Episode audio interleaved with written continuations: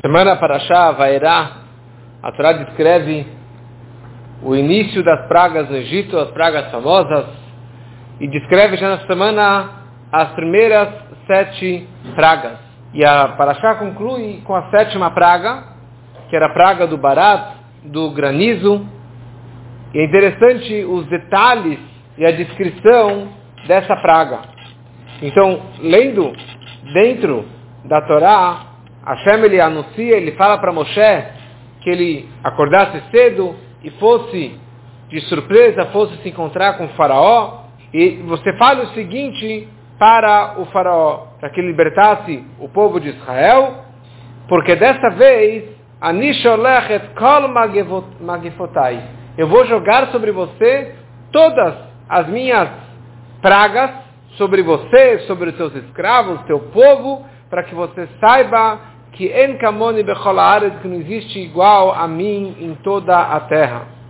Porque agora eu vou estender a minha mão, a mão de Deus, eu vou golpear você, o teu povo, com essa praga do, do granizo.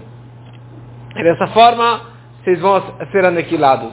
Mas para que tudo isso? Para mostrar para você a minha força para que você, faraó, finalmente você entenda e conheça, reconheça a força de Deus. Eu sei que você continua cabeça dura, mas eu vou mostrar para você que realmente quem manda aqui. Porque eu já poderia ter matado você quando veio a peste e matou todos os animais, poderia ter matado você também. Mas eu mantive você vivo para que você, devagarinho, você, alguma hora, você vai acabar reconhecendo é, e temendo a Deus. Então ele fala, Kaet Mahar Barat. Amanhã, neste momento, vai cair o granizo no Egito. Um granizo tão forte que nunca caiu no Egito um granizo como esse.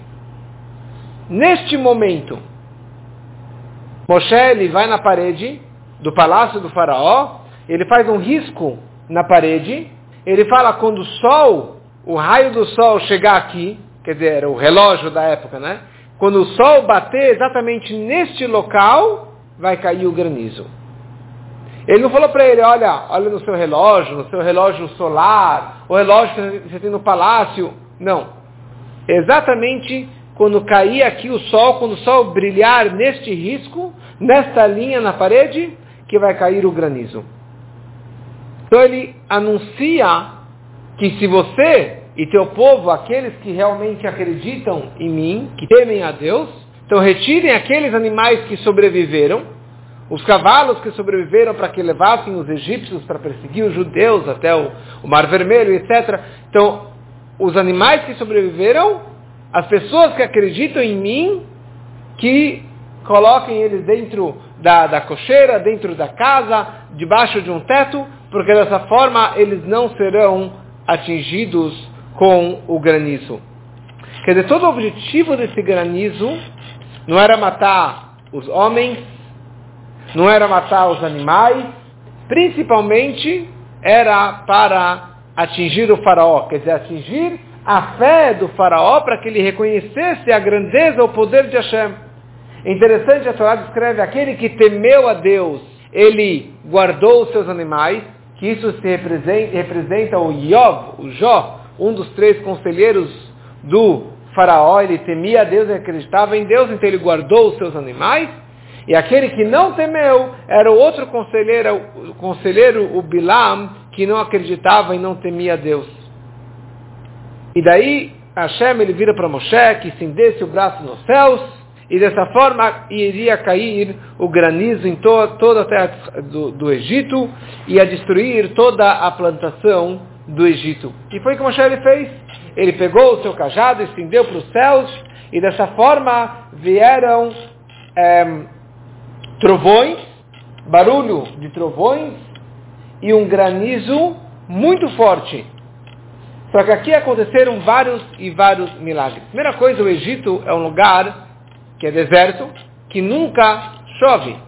Então só o fato que choveu já foi um milagre. E aqui não foi uma chuva normal, foi um granizo mais ainda, trovões, nunca tem trovões no Egito, e aqui tinham trovões. E esse granizo, três milagres aconteceram simultaneamente. Primeira coisa, era granizo, que é água congelada, que é um gelo, certo? É um gelo, uma pedra de gelo. Só que dentro do gelo tinha fogo. Era um lampião. Por fora era uma pedra de gelo grossa e por dentro tinha um fogo, fogo mesmo. E eram seis punhos. Cada pedra eram seis punhos do tamanho desse, desse barado. Então, e normalmente, normalmente a água apaga o fogo, o fogo derrete, derrete o gelo, e aqui os dois se juntaram para fazer a vontade de Deus. E na hora que caía esse, esse barado, esse granizo, ele caía no Egito, ele vinha como um facão, cortando todas as árvores e toda a plantação, tudo que tinha no Egito foi quebrando e logo na sequência saía o fogo e queimava tudo aquilo que, que sobrou. Então todos os animais que estavam fora, todos os animais dos egípcios que estavam no campo, acabaram congelando e depois queimando e todos morrendo. Os animais dos judeus, não aconteceu nada como que todas as outras pragas não atingiram o povo de Israel, aqui também a praga não atingiu o povo de Israel, os animais do povo de Israel. Cada praga tem uma explicação. A explicação simples dessa praga é tudo elas por elas. Já que eles escravizaram forçaram e bateram nos judeus para que arassem os seus campos, para que plantassem as suas árvores, para que cuidassem dos seus jardins e das suas árvores, então aqui Deus veio e castigou para que eles perdessem tudo aquilo que eles ganharam durante todo esse tempo. Em troca de todos os berros que os judeus apanharam com pedras e com, e com os chicotes nas, nas costas, aqui eles levaram essa esquilá, essa, esse apedrejamento, essas pedras caindo do céu, caíram nas costas deles. Então, tem muito para falar sobre essa praga, mas só um ponto interessante que eu queria pegar hoje é porque bem essa praga, bem nessa sétima praga, Hashem ele anunciou Moshe foi lá e fez um risco na parede para falar a exatidão do momento da praga. Isso não aconteceu em nenhuma das outras pragas. E mesmo na última praga, na morte dos primogênitos, Hashem ele falou, laila, aproximadamente meia-noite vai vir o anjo da morte vai matar todos os primogênitos. Mas aqui nesta praga precisava ser preciso. Por que isso? Porque Hashem, ele falou dessa forma, Kaet Mahar, e foi isso que Moshe ele fez, ele riscou na parede para demonstrar isso aqui para os egípcios. Não pode ser só uma questão para que os, aqueles que temessem a Deus, para que eles tivessem tempo suficiente para refugiar, para guardar os seus animais. Tipo, não ia, Deus não ia fazer alguma coisa por causa daqueles egípcios. Tinham muito tempo, até amanhã tinham bastante tempo para guardar todos os animais. Então aqui na verdade, isso está demonstrando toda a importância desta sétima praga, da praga do barad, do granizo.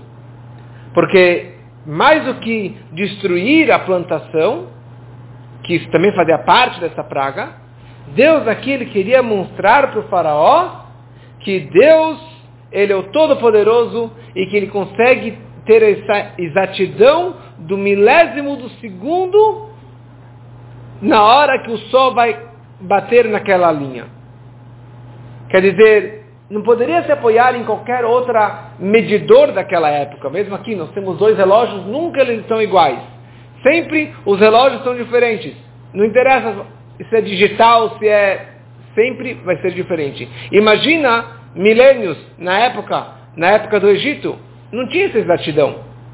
Então o que eles iriam dizer? Ah, Deus é mentiroso. Deus falou que amanhã é exatamente nesse momento e não vai acontecer isso. Então o que, que Moshe ele fez? Ele riscou na parede para que ele soubesse é exatamente nesse momento que está vindo essa praga. Porque essa era o objetivo principal dessa praga, era para demonstrar para o faraó o poder de Deus, que não tem como errar, não tem como errar na, na, na precisão de Deus. Para que isso demonstrasse para ele e que colocasse no coração dele uma fé maior em Deus. Na prática não adiantou ainda, porque Deus endureceu o coração dele. Mas o projeto aqui, o, o propósito disso, era que devagarinho ele fosse entendendo que Hashem ele não está lá nos céus, né? Deus dos céus, ele é Deus da terra, Deus do sol, Deus da, do, do horário, de tudo que está acontecendo aqui embaixo. E essa que é a mística e o segredo de toda essa praga. Porque o Rashi ele fala que essa praga foi Nes Betoch Nes. Um milagre dentro de um outro milagre. Quer dizer, a praga em si, cair granizo já é um milagre. E aqui você tem o fogo e a água, o fogo e o gelo, um dentro do outro, um misturado com o outro, e um não derrete e não apaga o outro. Por que, que eles se juntaram? Para fazer a vontade de Deus. Eles fizeram as pazes para fazer a vontade de Hashem. E pela, pelo Zor, pela Kabbalah, nós sabemos que o fogo representa din, julgamento, justiça, castigo, e a água representa compaixão, rahamim. Então, aqui Deus ele também estava misturando dois atributos emocionais de Deus. Ele estava misturando ou juntando a sua compaixão com a sua severidade, com a sua, com a sua justiça. Por um lado, é, é isso que ele falou. Na hora que o sol, que representa o fogo máximo, chegar neste ponto, vai vir a água, vai vir o gelo, vai vir o granizo. Quer dizer, a junção do sol com o granizo é no momento, nesta linha, os dois estão dispostos a se unir. Que isso, pela Kabbalah, representa a união de Kuchavrich Ushkintei, a união do nível mais elevado de Deus, afastado do mundo, e o nível de Deus que está presente e revelado dentro do mundo. E, essa que tá, é isso que está acontecendo na hora dessa praga. A junção de Rahamim e de Din. E por, porque, por um lado, é interessante, na hora do julgamento, julga com severidade. Um juiz ele não vai julgar com compaixão. Mas aqui Deus ele fala, olha, aquele que teme a Deus tem uma chance. Você pode pegar seus animais e colocar para dentro de casa, dentro da, da cocheira, fechado, e não vai acontecer nada com ele. Calma aí. Você não quer matar todo mundo? Então mata todo mundo. Por que você dá uma segunda chance? Por que você dá um aviso prévio? Olha, se você escapar, você vai estar vivo. Porque é exatamente a grandeza dessa praga. É a junção do Din e do Rahamim. Do julgamento, da severidade de Deus, do castigo de castigar a todos. Mas por outro lado, se você acreditar em Deus, que esse é o seu objetivo. Se acreditar em Deus e você se refugiar, refugiar seus animais, então vai ter Rahamim, vai ter compaixão e você vai ser salvo dessa praga. Então, as pragas elas vieram do Shem Havaye, do Yudkei Vavkei, do tetagrama. E o tetagrama representa esse Rahamim, representa essa compaixão de Deus. Então o que, que Deus estava falando? Eu estou trazendo uma praga que vem do meu nível espiritual, do meu nome de compaixão, mas é uma praga que é um castigo, que é din, que é, que é uma severidade. E é exatamente essa junção. E por isso que bem nesta praga, que Moshe teve que marcar na parede e falar, olha, nessa praga haverá a junção do din, da gvurada, da, da, do din, do rachamim, da compaixão e da severidade de Deus, dos níveis mais elevados, mais baixos de Deus, e é isso o que o homem deve reconhecer, que Deus ele não está só lá nos céus, mas Deus ele pode se revelar aqui embaixo também, através dessa praga, da praga do, do granizo.